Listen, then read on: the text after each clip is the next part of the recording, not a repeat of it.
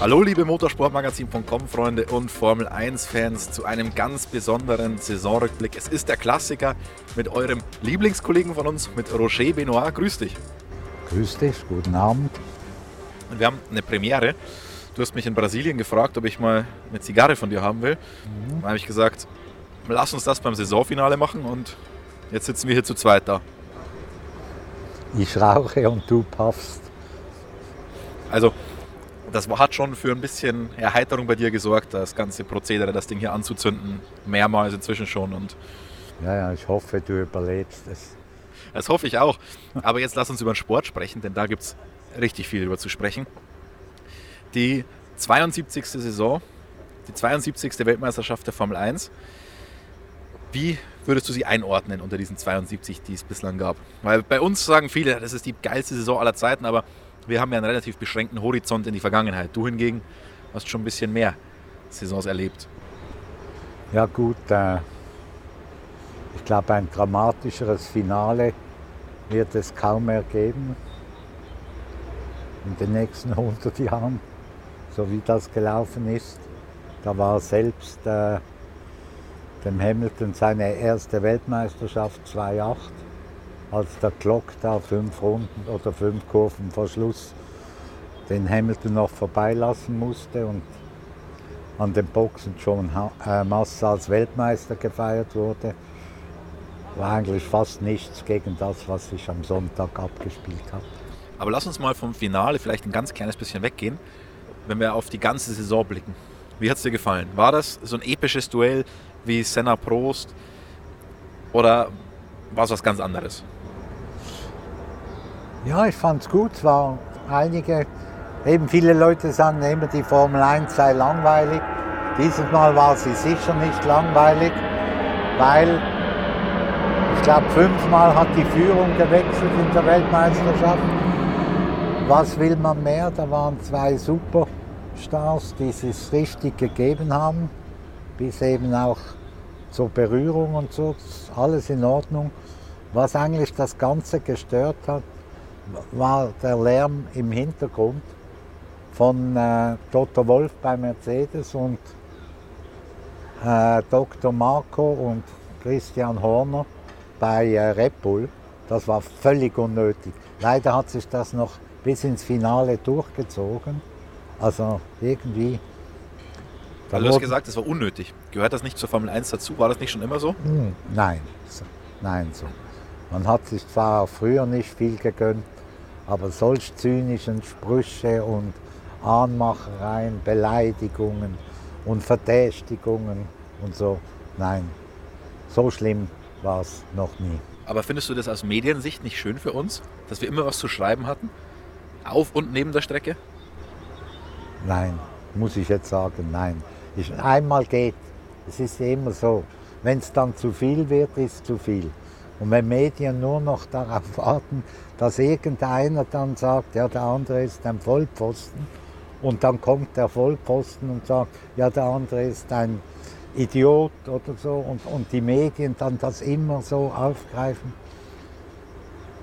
ist, äh, ist nicht mein Geschmack. Obwohl ich auch für eine Boulevardzeitung schreibe. Aber das, das ist. Äh, unterste Schublade und das gehört nicht bei jedem Rennen dazu. Roger, du hast schon gesagt, du arbeitest auch für eine Boulevardzeitung. Die meisten kennen dich natürlich schon, aber unser Kanal wächst ständig. Das heißt, es sind immer wieder ein paar neue dabei. Für die haben wir einen Tipp erstmal noch. 1.25.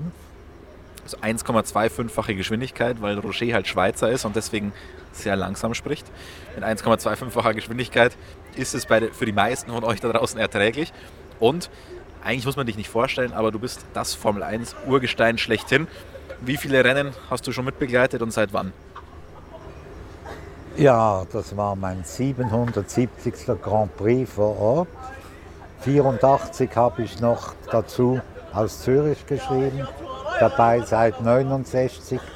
Und ich habe mal so geschaut, beim letzten WM-Finale mit zwei punktgleichen Fahrern. Das war 1974 in Watkins Glen zwischen Clay Regazzoni Ferrari und Emerson Fittipaldi äh, McLaren. habe ich mal so geschaut. Ich habe ja gar keinen mehr gesehen, der damals dabei war, außer dem Fittipaldi, weil der wurde an diesem Sonntag ausgerechnet 75 Jahre alt. Also wir zwei waren die letzten Mohikaner, als damals vor 47 Jahren das erste Mal zwei Fahrer punktgleich ins Finale stiegen.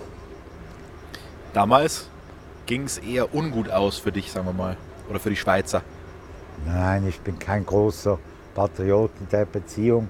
Äh, der Regazzoni, äh, der eigentlich immer in den Punkten ins Ziel kam, hatte im Rennen vorher einen riesen Crash in Kanada und Ferrari hat irgendwie das Auto nicht mehr zusammenbekommen.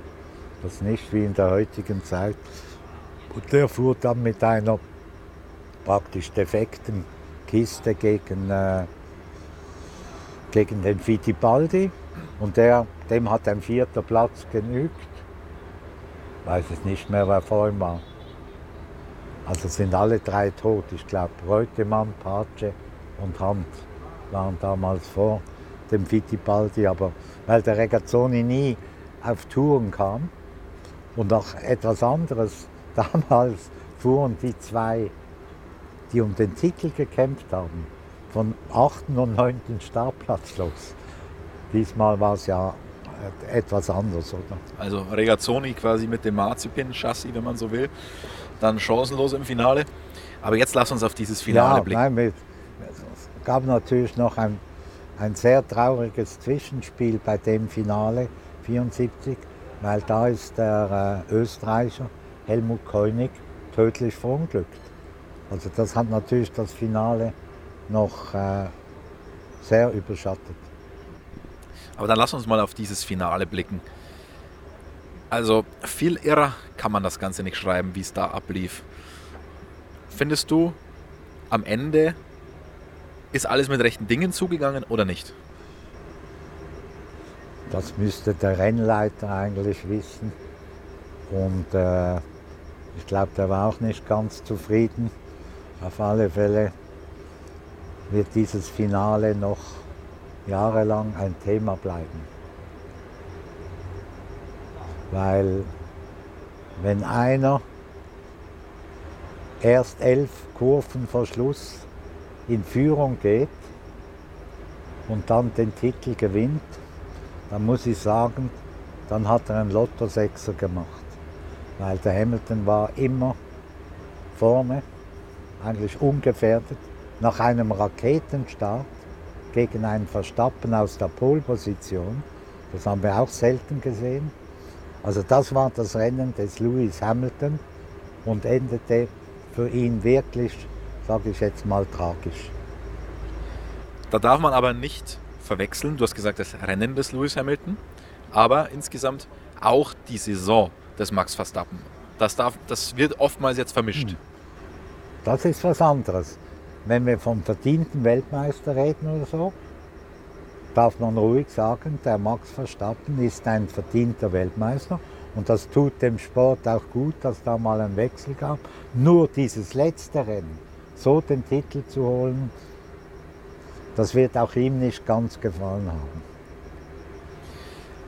Jetzt hast du vorhin, wir haben vorhin schon ein bisschen darüber diskutiert beim Essen, verschiedene Szenarien in den Raum geworfen wie du als Teamchef oder wie ein Flavio Briatore als Teamchef das als Toto Wolf gelöst hätte?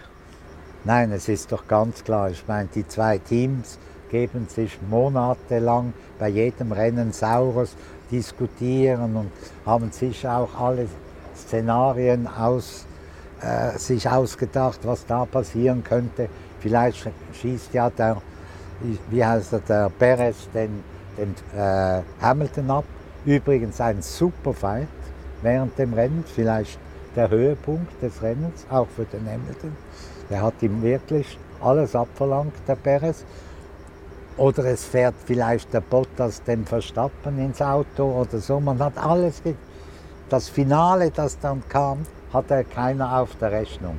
Nur, da haben sie halt alle, wenn wir schon in die Niederungen der Fairness jetzt herabsteigen, also die Bösartigkeiten hervorholen, die man da hätte machen können, Da muss ich sagen, da hat Mercedes für mich versagt. Da gibt es zwei Sachen. Da kommt es zu diesem Latifi-Unfall. Hm? Und der Rennleiter versucht, alles zu machen, das Auto zu bergen und ja, die letzte Runde noch freizugeben und so.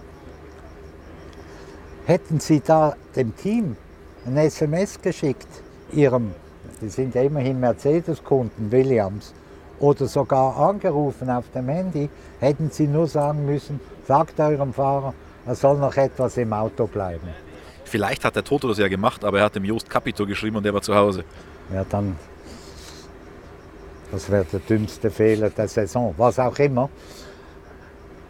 Wenn der nämlich nach 10 Sekunden, man muss sich vorstellen, oder so im Auto geblieben wäre, hätte der Rennleiter Masi den Medical Car rausschicken müssen noch. Nicht nur Safety Car, sondern den Medical Car. Und dann wäre es nie mehr zu dieser letzten Runde gekommen. Ob dann der irgendwie verletzt war. Also eben, das, es hat alles in die Karten von Red Bull gespielt. Und das Zweite mit dem Briatore, äh, wir erinnern uns, Singapur 2008 Crashgate. Da hat der Briatore genau gewusst mit dem Alonso, wir brauchen jetzt in der Yellow eine Gelbphase und dann gewinnen wir das Rennen. Und was passiert? Sie sagen ihrem Vater, äh, ihrem Fahrer, der äh, ne, äh, Piquet Junior, er soll da mal irgendwo das Auto hinstellen. Oh, da, da fällt mir gerade ein, da hätte sich der Kreis geschlossen, weil Kelly Piquet ja quasi im Verstappenlager war. Ja gut, das war anderes auf alle Fälle. Auf alle Fälle hat dann dieser, ich muss jetzt sagen, Idiot, dieser Brasilianer, hat tatsächlich einen Dreher gemacht und das Auto voll in die Mauer gehauen. Da kam natürlich die Gelbphase, wo die dann vorbei war, hat der Alonso das Rennen gewonnen. Die Folgen sind klar. Alonso, der davon gewusst hat, kam straffrei davon. Briatore wurde fünf Jahre gesperrt und, und der Picke verschwand auch irgendwo äh, in der Dunkelheit. Hier wäre es viel einfacher gewesen, wo die Safety-Car-Phase draußen war und die genau gewusst haben, das wird eng, ob das Rennen nochmals freigegeben wird. Und alle gewusst haben, dass der Hamilton schon über 40 Runden mit dem gleichen Reifen unterwegs war und der Verstappen dazwischen schon zweimal frische Reifen geholt hat, dass es eng werden könnte, wäre es ein einfaches gewesen. Man hätte dem Bottas gesagt, du stell das Auto neben die Piste, der wäre ausgerollt und dann wäre die Safety Car Phase nochmals länger gegangen und der Hamilton wäre Weltmeister geworden. Dass das dem, dem Wolf nicht in den Sinn kam, sportlich gesehen natürlich absolute unterste Schublade, aber sie hätten den Weltmeistertitel. Da hätten nur langsam dahin rollen müssen und daneben die Piste das Auto hinstellen. Für das, was die alles sich an den Kopf geworfen haben, wäre das noch eine, eine, eine kleinere Bösartigkeit gewesen und, und hätte die Weltmeisterschaft entschieden. Da muss ich sagen, da tobt der Wolf da mit seinen äh, Kopfhörern da rum. Millionen schauen zu und amüsieren sich oder regen sich auch, was auch immer. Aber dass man dann den zweiten Fahrer, ob der jetzt Fünfter, Sechster wird oder keine Punkte hat, die, äh, die Teamweltmeisterschaft war ja sowieso schon gewonnen, dass man nicht auf diese Idee kam, und die wäre nicht so brutal gewesen wie die vom, vom Briatore, aber die hätte genau diese Runde noch, hätte der Safety Car länger draußen bleiben müssen. Übrigens, Unverständlich für mich, sowas. Übrigens hat Red Bull genau das Gegenteil gemacht. Die haben den Perez nämlich reingeholt. Der musste aufgeben, obwohl er auf Position 3 lag. Warum? Weil sie Angst hatten, dass sein Auto kaputt geht. Dann denkt man sich, naja, das ist das letzte Rennen. Lasse ich ihn doch P3 heimfahren, wenn das Auto kaputt geht, geht es halt kaputt. Aber nein, die hatten Angst, dass dann eben die Safety-Car-Phase länger dauert. Deswegen musste Perez aufhören. Und Mercedes hat es naja, nicht, nicht so ausgespielt, wie man es hätte ausspielen können, aber man kann auch sagen, man hat es sportlich fair gemacht auf Mercedes-Seite. Ja, sportlich fair, Entschuldigung. da muss ich jetzt einfach sagen. Ich meine, was nachher Red Bull an zynischen Kommentaren gesagt hat vom verdienten Weltmeister und so, verdienter Sieg und so, alles abgeguckt. Es ist genauso schlecht wie die Reaktion von Mercedes. Nicht, dass sie protestiert haben, weil in einem Punkt haben sie sogar vielleicht recht. Aber dass sie einfach nichts gesagt haben. Immerhin wurden sie zum achten Mal in Serie Weltmeister, Teamweltmeister und haben nicht mal ein Presse, eine Pressemitteilung rausgegeben. Das erste Mal. Ich meine, die waren auch Weltmeister. Nur dieser Titel, sind wir ganz ehrlich, den interessiert, interessieren wenige Leute. Ich sage immer, wann wurde Ferrari das letzte Mal Weltmeister? Viele sagen 2007, der Kimi Räikkönen, stimmt. 2008 Konstrukteursweltmeister. Ja, eben. Aber wer weiß, wann Ferrari das letzte Mal Konstrukteursweltmeister war? Praktisch niemand. Das war nämlich ein Jahr später. Ein noch besseres Beispiel ist ja fast 1999. Da rechnet immer, das vergisst jeder. Jeder denkt an den verlorenen Weltmeistertitel im Finale, an den Schumacher-Beinbruch und was auch immer, aber keiner denkt daran, dass Ferrari 99 Konstrukteursweltmeister wurde. Also Würdest du sagen, dieses Finale war ein Skandalfinale? Sagen wir mal so, das Ende war, geht sicher in diese Richtung, ja. Kannst du Lewis Hamilton verstehen, dass er dann die ganzen TV-Interviews abgesagt hat, die Pressekonferenz geschwänzt hat? Offenbar muss man ja, wenn man das macht, glaube 10.000 oder 20.000 Dollar Buße bezahlen. Aber irgendwie kann ich verstehen. Also nach so einem verlorenen Finale, wenn da einer nicht enttäuscht, sauer, wütend ist, auf, auf was auch immer, äh, dann ist er kein Mensch, oder? Dann, dann ist, ist es Daniel Ricciardo. Der würde lachen, oder? Nein, da würde man auch beim Ricciardo mal sehen, dass der Emotionen zeigt. Aber das, da verstehe ich den Hamilton, wirklich. Also so zu verlieren, nachdem er ja alles richtig gemacht hat, super gefahren ist, alles, und dann so zu verlieren, äh, das tut weh. Das tut auch den, den Hamilton-Fans weh. Natürlich, die Verstappen-Fans interessiert das nicht. Aber brutaler kann es eigentlich gar nicht sein, dass du drei Kilometer vor Ende der der Weltmeisterschaft in der 1297. und letzten Runde den Titel verlierst. So. War das jetzt am Ende gut für den Sport oder schlecht?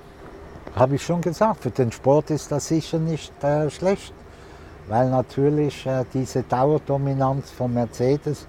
Äh, Nein, ich meine ich mein jetzt nicht auf die Dominanz bezogen, ich meine bezogen auf das Finale, so wie es lief. Weil hätte es diesen Restart nicht gegeben, wäre es halt hinterm Safety Car zu Ende gegangen. Es wäre ein verhältnismäßig langweiliges Rennen gewesen. Hamilton wäre Weltmeister. Oder war dieses Skandalfinale dann letztendlich gut für den Sport? Oder gut für die, gut für die Show, gut für die Formel 1 an sich, aber vielleicht schlecht für den Sport? Oder? Ja, eben wie gesagt, der, der Verstappen ist ein verdienter Weltmeister. Aber er muss äh, sagen, so viel Glück habe ich nur einmal im Leben als Rennfahrer. Und äh, er soll jetzt den Titel genießen, hat er gesagt. Der erste WM-Titel ist für mich der wichtigste. Nachher kommen nur noch, was nachher noch kommt, ist Bonus. Jetzt bin ich mal Weltmeister, aber eben wie gesagt, er hätte es auch lieber anders gehabt, wenn er mal in einer ruhigen Stunde darüber nachdenkt. Äh, wurde eigentlich dem Hamilton in diesem Rennen der Titel gestohlen. Wer war für dich über die Saison hinweg der bessere Fahrer? Hamilton oder Verstappen? Er hat mehr, er glaube 18 Podestplätze der Verstappen und so. Ich glaube 10 zu 8 Siege und einige Polpositionen mehr. Gut, 10 zu 8 Siege, es wäre 9 zu 9 dann gewesen. Wäre 9-9 gewesen sagen wir mal so, neutral. 50,5% zu 49,5% war Verstappen der Fahrer des Jahres. Man muss halt einfach sagen, die zwei waren so in einer eigenen Liga. Die anderen waren so meilenweit davon entfernt. Also Das war schon sensationell, Ja, dass wir da bestaunen wirklich, durften. Ich meine, diese zwei waren ja überragend, kann man sagen. Da sieht man dann wieder, was wirklich Nummer zwei Piloten sind, wie jetzt der Bottas und der Perez. Das wären natürlich auch andere Fahrer gewesen, aber das hat man gesehen und die hatten immer noch gutes Material. Und dahinter, ich habe sie als Abstauber der Saison bezeichnet, die Ferrari. Jedes Mal, wenn die vier da vorne irgendein Problem haben, war Ferrari da. Das muss man auch können. Nur die hatten auf diese Saison hin mit dem neuen Motor mit einigem mehr gerechnet, als einfach da gute Plätze abzustauben. Das muss man jetzt einfach mal sagen. Für die war, für mich war das eine Enttäuschung, auch wenn sie WM-Dritter sind. Aber das war, jetzt, das war nicht der Anspruch von Ferrari, da einfach mal einen dritten Platz irgendwo abzustauben, vielleicht sogar mal einen zweiten, weil die vier vorne irgendein Problem hatten oder ausgefallen sind. Also für mich, trotz eben trotz dem neuen Motor lief da gar nichts. Und in vielen Rennen, das da kann man nachschauen, hatten sie nachher auch auf dem vierten, fünften Platz eine Minute Rückstand. Das ist nicht der Anspruch aus Maranello, wenn man gegen äh, Red Bull oder Mercedes mitkämpfen kann. Also es war ein kleiner Schritt zurück zur Normalität, aber wirklich ein kleiner Ein insgesamt. kleiner, wir, wir wissen ja, äh, Singapur 2019 hieß der letzte Ferrari-Sieger Vettel. Und wenn die nächstes Jahr nicht ein einigermaßen ebenbürtiges Auto bauen können zu Mercedes und Red Bull, vielleicht erleben wir auch Überraschungen mit dem ganz neuen Reglement.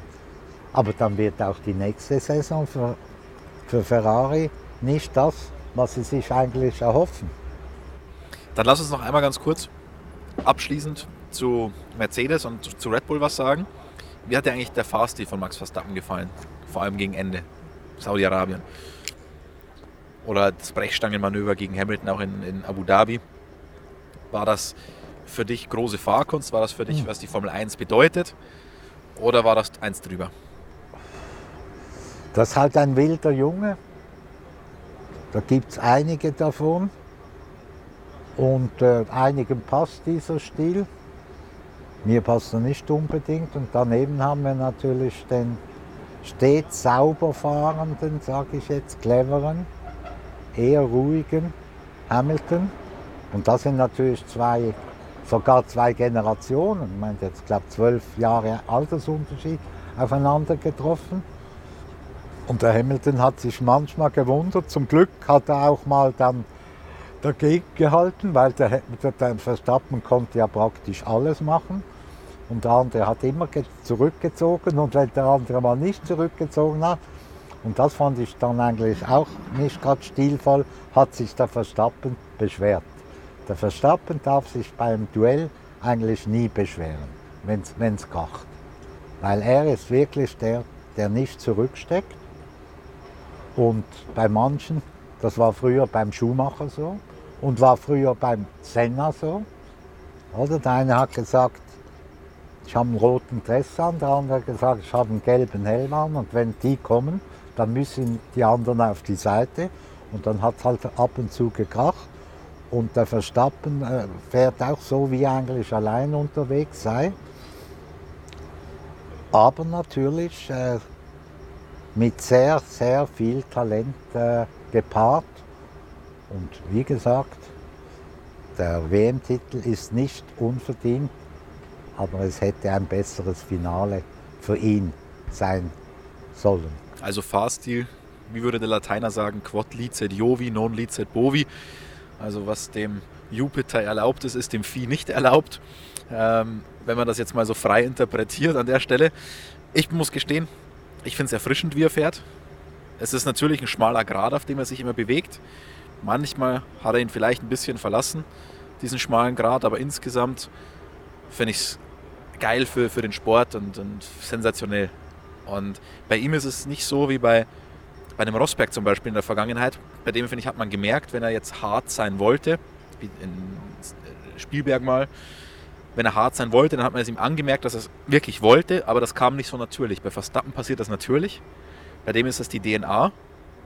Aber ja, manchmal ist er ein bisschen drüber. Und da hast du natürlich schon recht. Wenn es die anderen machen, dann ist es für ihn nicht okay. Also, ja, vielleicht da ein bisschen mehr Selbstreflexion einbauen in Zukunft. Erinnern wir uns noch an den ersten Sieg von äh, Verstappen.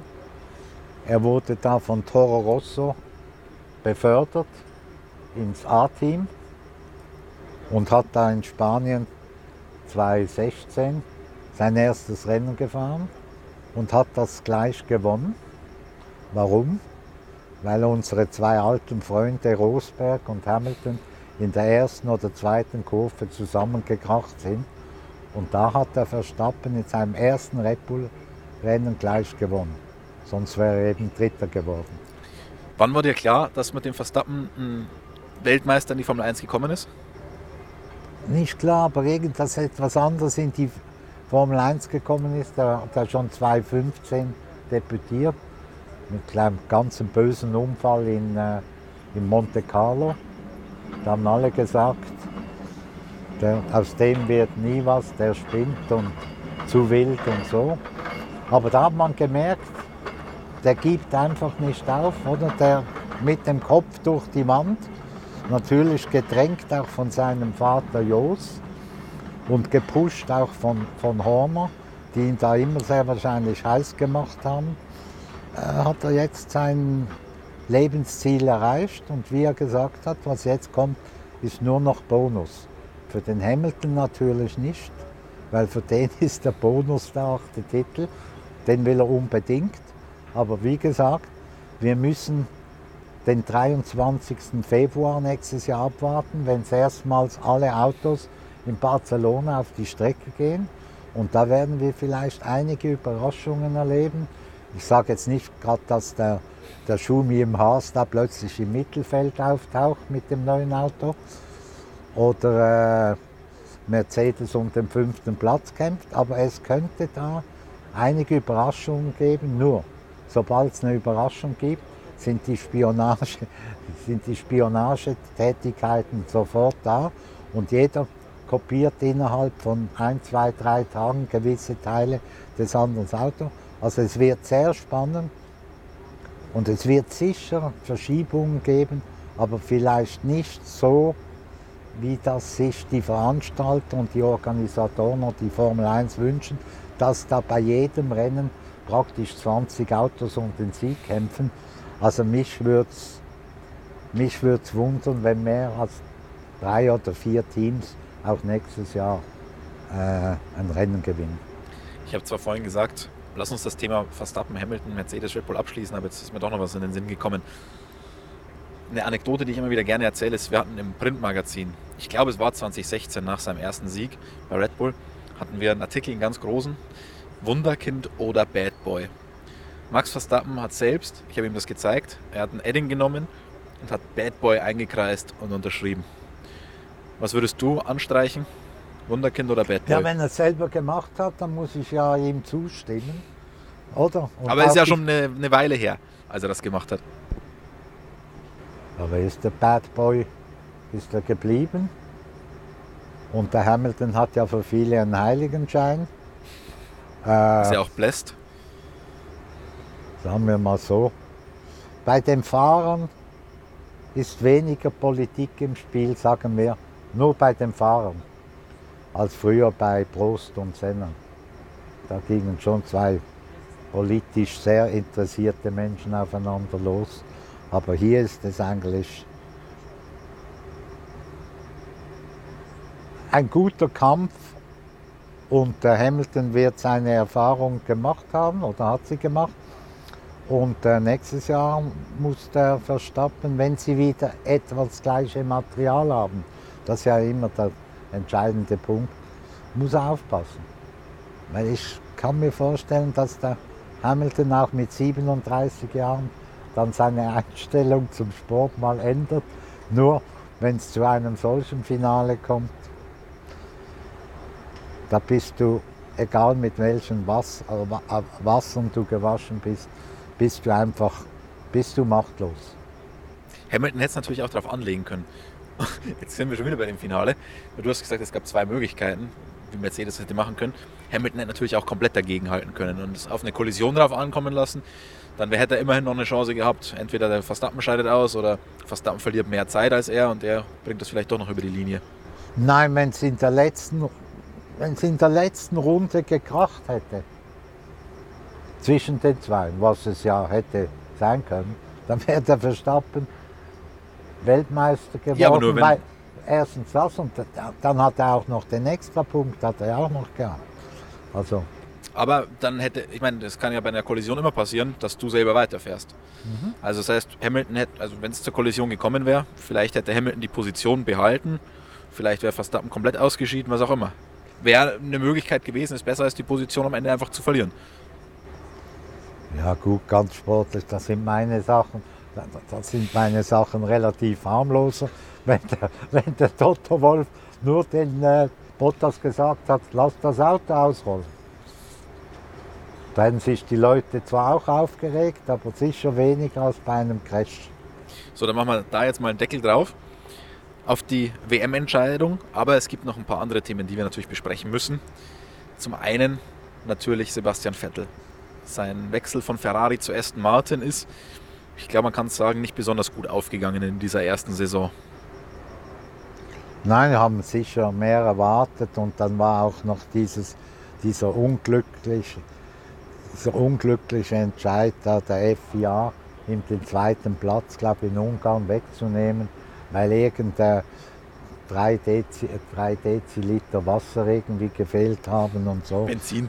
Oder Benzin oder was auch immer. Ich glaube, das, das frisst auch an einem Menschen, wenn du wirklich mal super kämpfst, hast ein Auto, das auch effizient war. Ich glaube, er hat ja immer gesagt, irgendwie der Luftwiderstand stimmt nicht ganz oder äh, bei dem Auto. Das hat er bei Ferrari auch schon gesagt, als ja. sie den Wundermotor nicht mehr eingesetzt haben. Da war aber weniger Luft, der Luftwiderstand dafür verantwortlich als vielmehr der Motor dann. Der war es diesmal, glaube ich, nicht bei Mercedes. Also der Mercedes-Motor im Aston Martin-Heck. Nein, ich glaube, er hat noch er hat noch Spaß zu fahren, dann soll man ihn auch fahren lassen. Weil im Endeffekt war er vor dem Stroll. Ja, aber ist, und, ist, er ist vierfacher Weltmeister. Und hat immerhin die, die Trophäe gewonnen für den Mann mit den meisten Überholmanövern. Ja, aber das ist doch gleichzeitig die Trophäe für den Mann, der in einem nicht ganz so schlechten Auto sitzt, aber sich schlecht qualifiziert. Ich meine, Schumacher im, im Mercedes bei seinem Comeback war auch ständig irgendwo hinten gestanden in der Startaufstellung und hat dann auch viele Leute überholt. Also ja, man muss diese Reihenfolge nur kurz, ich glaube, er hat 132 Überholmanöver gemacht. Der Alonso, der ja für viele ein super, äh, super Saison hingelagt, war Zweiter mit 128. Dritter war der Raikönen mit 127. Dann Stroll mit 118. Aber jetzt kommt der Fünfte Überraschung war das Eins im Ferrari mit 115 und am Schluss, und das ist auch für viele, selbst bei Ferrari eine Überraschung, lag er in der WM oder liegt er in der WM vor dem Leclerc, der ja als das größte Talent der letzten 20 Jahre mal gehandelt wurde. Der kam dieses Jahr vom Spanier 1 auf den Deckel. Und da, damit hat Ferrari auch nicht gerechnet aber hat bei Ferrari ganz klar gezeigt, dass man die richtige Entscheidung getroffen hat, mhm. Sainz ähm, statt Vettel in das Auto mhm. reinzusetzen. Ich würde jetzt sagen, warten wir, geben wir dem Vettel noch eine Chance, oder?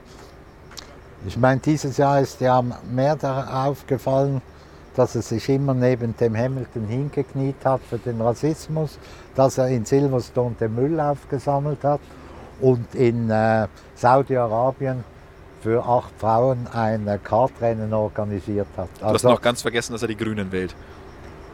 Ja, und sehr wahrscheinlich war er auch noch für Tempolimit 130, das weiß ich nicht. Aber äh, vielleicht sollte er sich weniger neben der Rennstrecke engagieren. Nur, ich verstehe ihn, er sagt, wir müssen unseren Kindern eine gute Welt hinstellen und so, weil die müssen noch lange äh, das aushalten und so. Aber vielleicht passt, äh, passen solche Aktionen nicht ganz zu Autorennfahrern, die normalerweise einen etwas äh, anderen Ruf haben, sagen wir mal so.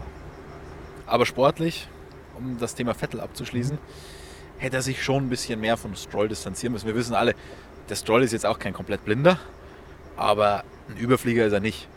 Den Das- hätte er im Griff haben müssen, deutlicher. Ja, nur das Überraschende ist, dies, über diesen Stroll wird ja immer viel diskutiert. Oder? Aber der fuhr jetzt in Abu Dhabi bereits seinen 100. Grand Prix. Also man muss sich das mal vorstellen. Oder? Und macht nicht so einen schlechten Job. Man hat ja am Anfang gesagt, vergiss es. Also gegen den Mazepin ist er ein zukünftiger Weltmeister. Ja, aber der Vettel ist halt kein zukünftiger Weltmeister, sondern er ist vierfacher Weltmeister. Und da bin ich schon der Meinung, ohne jetzt komplett immer auf denselben Einschlag einhauen zu machst wollen. du eigentlich. Ja, ich weiß, das mache ich gerade Ich schon. hoffe, die Ja, weil du zu- Zuschauer äh, bemerken das. Ja, weil du zu, opti äh, weil du zu positiv Nein, bist, meiner Meinung nach. so, äh, Ich, ich weiß, ich mache hier den. Spielverderber. Ich bin nicht, aber ich, ich, ich. Er weiß ja selber, dass er, dass er nicht mehr der alte Sepp ist, sagen wir mal. Gib ihm eine Note für diese Saison. Äh, Also nach deutschem System. Eins ist sehr gut, sechs ist die schlechteste Note. Dreieinhalb. Ja, ich hätte ihm eine vier gegeben. Also sind wir doch gar nicht so weit auseinander. Was wieder Räikkönen, der ist jetzt zurückgetreten. Nach 18 Formel 1 Jahren mit 42 und hat am Schluss gesagt, ich muss zugeben, ich war nicht mehr so schnell wie früher. Ja, es war ein Jahr zu spät bei ihm, bei Kimi, finde ich. Ja, er hat viele Fans, die jetzt traurig sind, aber für ihn ist es sehr wahrscheinlich besser. Und jetzt haben sie ja wieder einen Finnen in den Wil. Also von der Nationalität. Gut, den Italiener hat man gegen einen Chinesen ausgetauscht, aber äh, da werden sich noch viele Leute wundern. Also der holt, wenn das Auto einigermaßen läuft, mehr als drei Punkte wie der Giovinazzi.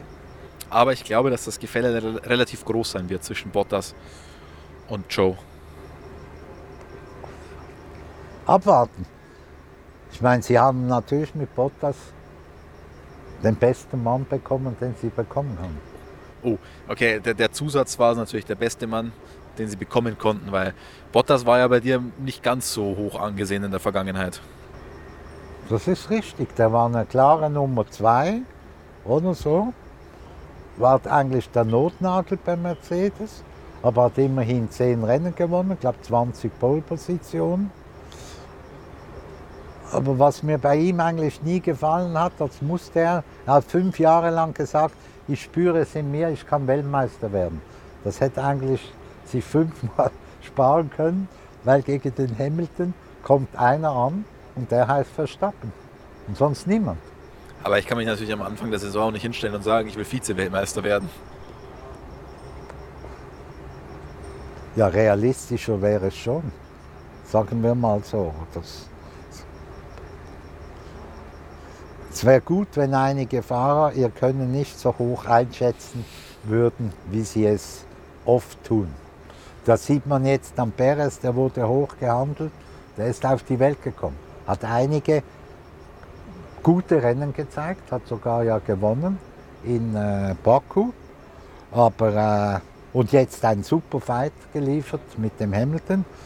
Aber das sind alles so kleine Zwischenstationshöhepunkte. Und die führen, die führen nie zum Titel. Nie.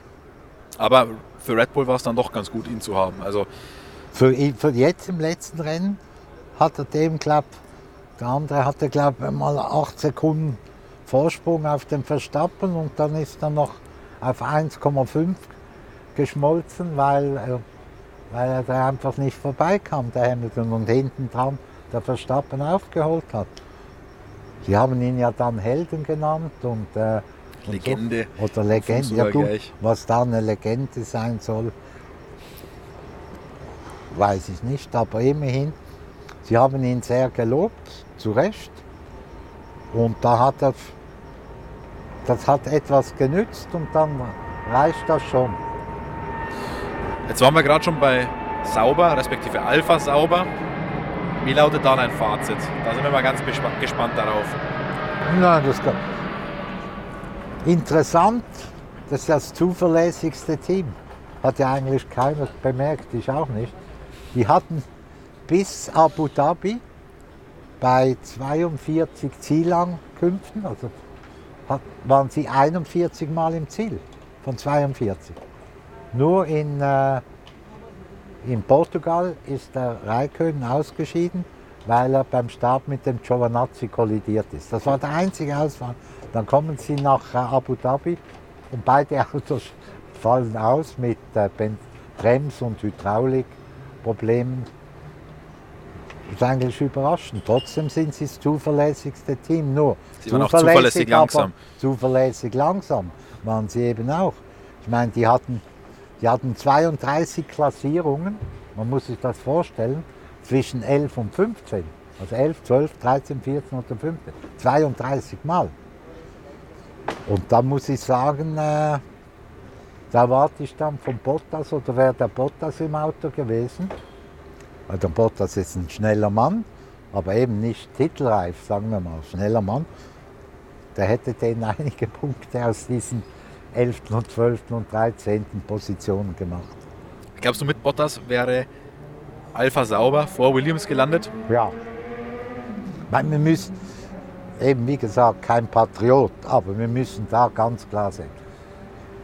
Williams hat in zwei Rennen profitiert, in Spa und in Ungarn. In Spa von diesem komischen Rennen, das keines war. Und dann in Ungarn und haben in diesen zwei Rennen 20 Punkte gehabt. Am Schluss haben sie 23. Sauber hat jetzt, oder Alpha Sauber hat 13. Oder? Also diese 20 Punkte haben den Kampf um den achten WM-Platz entschieden. Und jetzt sind sie ja nirgends, nirgends mehr. Seit sechs, sieben Rennen redet keiner mehr von Russell und Latifi bis zum Finale. Da hat der Herr Latifi, der sonst ja nie in Erscheinung getreten ist, außer mal beim siebten Platz, glaube ich, da in, in Ungarn oder so, hat die Weltmeisterschaft entschieden. Vielleicht gibt es einen extra Punkt. Der neue Timo Glock, haben wir schon gesagt, am Wochenende. Mhm. Dann müssen wir natürlich noch ein letztes Thema besprechen. Rate, wer unser letztes Thema ist. Du sagst es mir. Wir sind ein deutsches Magazin. Mick Schumacher. Exakt. Heute letzter beim, beim Reifentest von Pirelli. Aber da ist ja auch nur ein Haus mitgefahren beim Reifentest. Ähm, Und gar nicht Corona. Also. Ja, aber auch sonst wäre er nicht heute gefahren. Die sind ja. ja immer nur mit einem Auto beim Test gefahren. Beim 13 Zoll Test, das andere war ja Young Driver Test, mhm. das waren ja ein bisschen andere Autos. Aber wie schätzt du seine Debütsaison in der Formel 1 ein? Das ist ganz klar. Ich meine, man hat vorher gewusst, der Haas Ferrari wird das schlechteste Auto sein. Das hat man gewusst und mit dem musste er auch leben. Und deshalb hat man gesagt, er hat nur eine Aufgabe dieses Jahr, das ist diesen Marzipan oder wie der heißt, Marzipin, äh, zu schlagen. Das ist ihm hervorragend gelungen. Also sagen wir zu 95 Prozent. Und es ist für mich überraschend, dass dieser Russe da nicht irgendeinmal richtig dagegen halten konnte. Und wenn er dagegen gehalten hat, dann sind sie gecrasht. Also nicht gerade großes Teamwork. Also in der Beziehung hat der Mick seine Aufgabe hundertprozentig erfüllt. Aber irgendwie habe ich bei ihm das Gefühl, auch wenn man so Interviews liest von ihm, er redet immer, wenn ich mal im besten Auto sitze, dann fahre ich um den Titel mit. Das ich sehe schon, du hast das Interview bei uns im Printmagazin gelesen. Das kann sein. Da habe ich einfach etwas Mühe. Ich meine, der Mann muss zuerst mal einen Punkt machen und dann vielleicht mal auf den Podest kommen und dann siegen. Dann, ist, dann kann man weiterreden. Dass er jetzt schon irgendwie sagt, ich weiß, ich habe es in mir, sobald ich im besten Auto oder so sitze. Momentan ist für ihn nirgendwo ein Platz frei. Also Ferrari mit Leclerc und und Sainz sind sehr gut bedient. Wenn da nicht was passiert, sagen wir, kann sich einer verletzen oder so. Also es ist für den Mick Schumacher keine Chance, den nächsten zwei, drei Jahren da zu kommen. Und was macht er in diesen zwei, drei Jahren? Er steht auf keiner Wunschliste von Mercedes oder von Red Bull, auch bei Alpine nicht. Also dann sind schon sechs Teams mal weg. Dann bleibt eigentlich am Schluss höchstens noch Alpha Sauber, aber die nehmen liebes Geld vom Chinesen und mit dem Bottas sind sie auch bedient.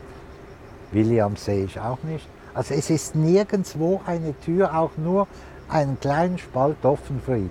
Er muss jetzt wirklich hoffen, dass dieser Haas Ferrari nächstes Jahr nicht wieder so abkackt, dass man da was gefunden hat, wo ihm die Chance gibt, statt in der Qualifikation um den 18. Platz oder so zu kämpfen, vielleicht mal um den 14. oder so, aus eigener Kraft.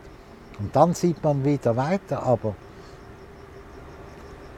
ich bin da nicht so optimistisch wie viele Leute. Ich sehe nicht, wo, wo er irgendwo mal hinkommt. Und dafür, dafür müssten dann auch seine Leistungen stimmen, oder? Und er hat sieben Crashs gemacht dieses Jahr. Das ist zwar gut, weil der, äh, wie Franz Toast sagt, ja, ein schneller Fahrer darf das Auto ruhig mal rausschmeißen. Okay, aber äh, und das macht ihm offenbar auch nicht sehr großen Eindruck. Nur ganz, er, er muss realistisch bleiben. Ich glaube, sein Umfeld ist gar nicht, sieht es eigentlich eher von meiner Seite, sage ich jetzt mal. Aber er selber, er will zu viel. Er will zu viel und zu schnell. Und das ist natürlich auch sein Vorbild, der Vater, natürlich steht ihm da manchmal vielleicht sogar im Weg.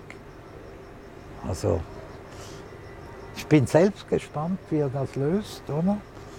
Er hat zwei, drei Rennen, hat er da richtig äh, mitgehalten. Aber dann gab es auch wieder einige Tiefpunkte. Nur, er weiß selber, 2022 ist für, ein, für ihn ein richtungsweisender Gradmesser. Abschließend, welche Schulnote kriegt er von dir? Ja gut, im schlechtesten Auto.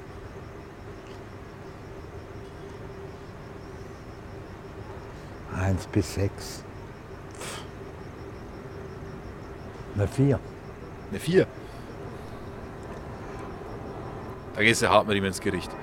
Dann war er ja fahrerisch schlechter als der Vettel in dem Jahr. Das als Rookie im schlechtesten Auto. Ja, ich gebe ja nicht. Ihr gebt ja die Noten, also. Ich meine, wir, wir müssen da ja mal realistisch bleiben. Die sechs bekommen ja nur zwei. Mehr. Marzipin und? Ah, die sechs, Entschuldigung. Also, die, die eins. eins. Die eins. Hamilton und Verstappen. Ja, und, und, und nachher hat es nicht viele Zweier. Norris, Sainz, Norris, Sainz. Gasly. Gasly ist für mich eine der großen Überraschungen. Der würde für mich sogar eine 1,5 bekommen. Ja. Ich sage jetzt auf dem Asphalt. Neben dem Asphalt eine 3. Ah, du hast das Interview bei uns noch nicht gelesen mit ihm. Ist auch erst in der nächsten Printausgabe drinnen. Das ausführliche Interview mit Pierre Gasly. Dann würde er von dir auch neben dem Asphalt, glaube ich, noch eine 1 bekommen für das Interview. Da weiß ich zu viel. Das lassen wir einfach mal so stehen. Roger, dann haben wir eine weitere Saison überstanden. Eine sensationelle Saison. Hätten wir so vor dem Jahr nicht erwartet, dass es tatsächlich einen ernsthaften Gegner für Mercedes gibt und für Lewis Hamilton und am Ende sogar nicht nur einen ernsthaften Gegner, sondern jemanden, der sie sogar besiegen kann. Also ich glaube, da hätten wir beide vor den Testfahrten viel Geld dagegen gewettet. Ja. Und wären des Besseren belehrt. Ja gut, auf so ein Finale hätte man auch Geld setzen sollen. Man hätte viel gewonnen. Aber eben wie gesagt, es ist jetzt so, wir müssen damit leben. Und ich freue mich schon, wenn wir uns in Barcelona oder Bahrain wieder über diesen wunderbaren Sport unterhalten können.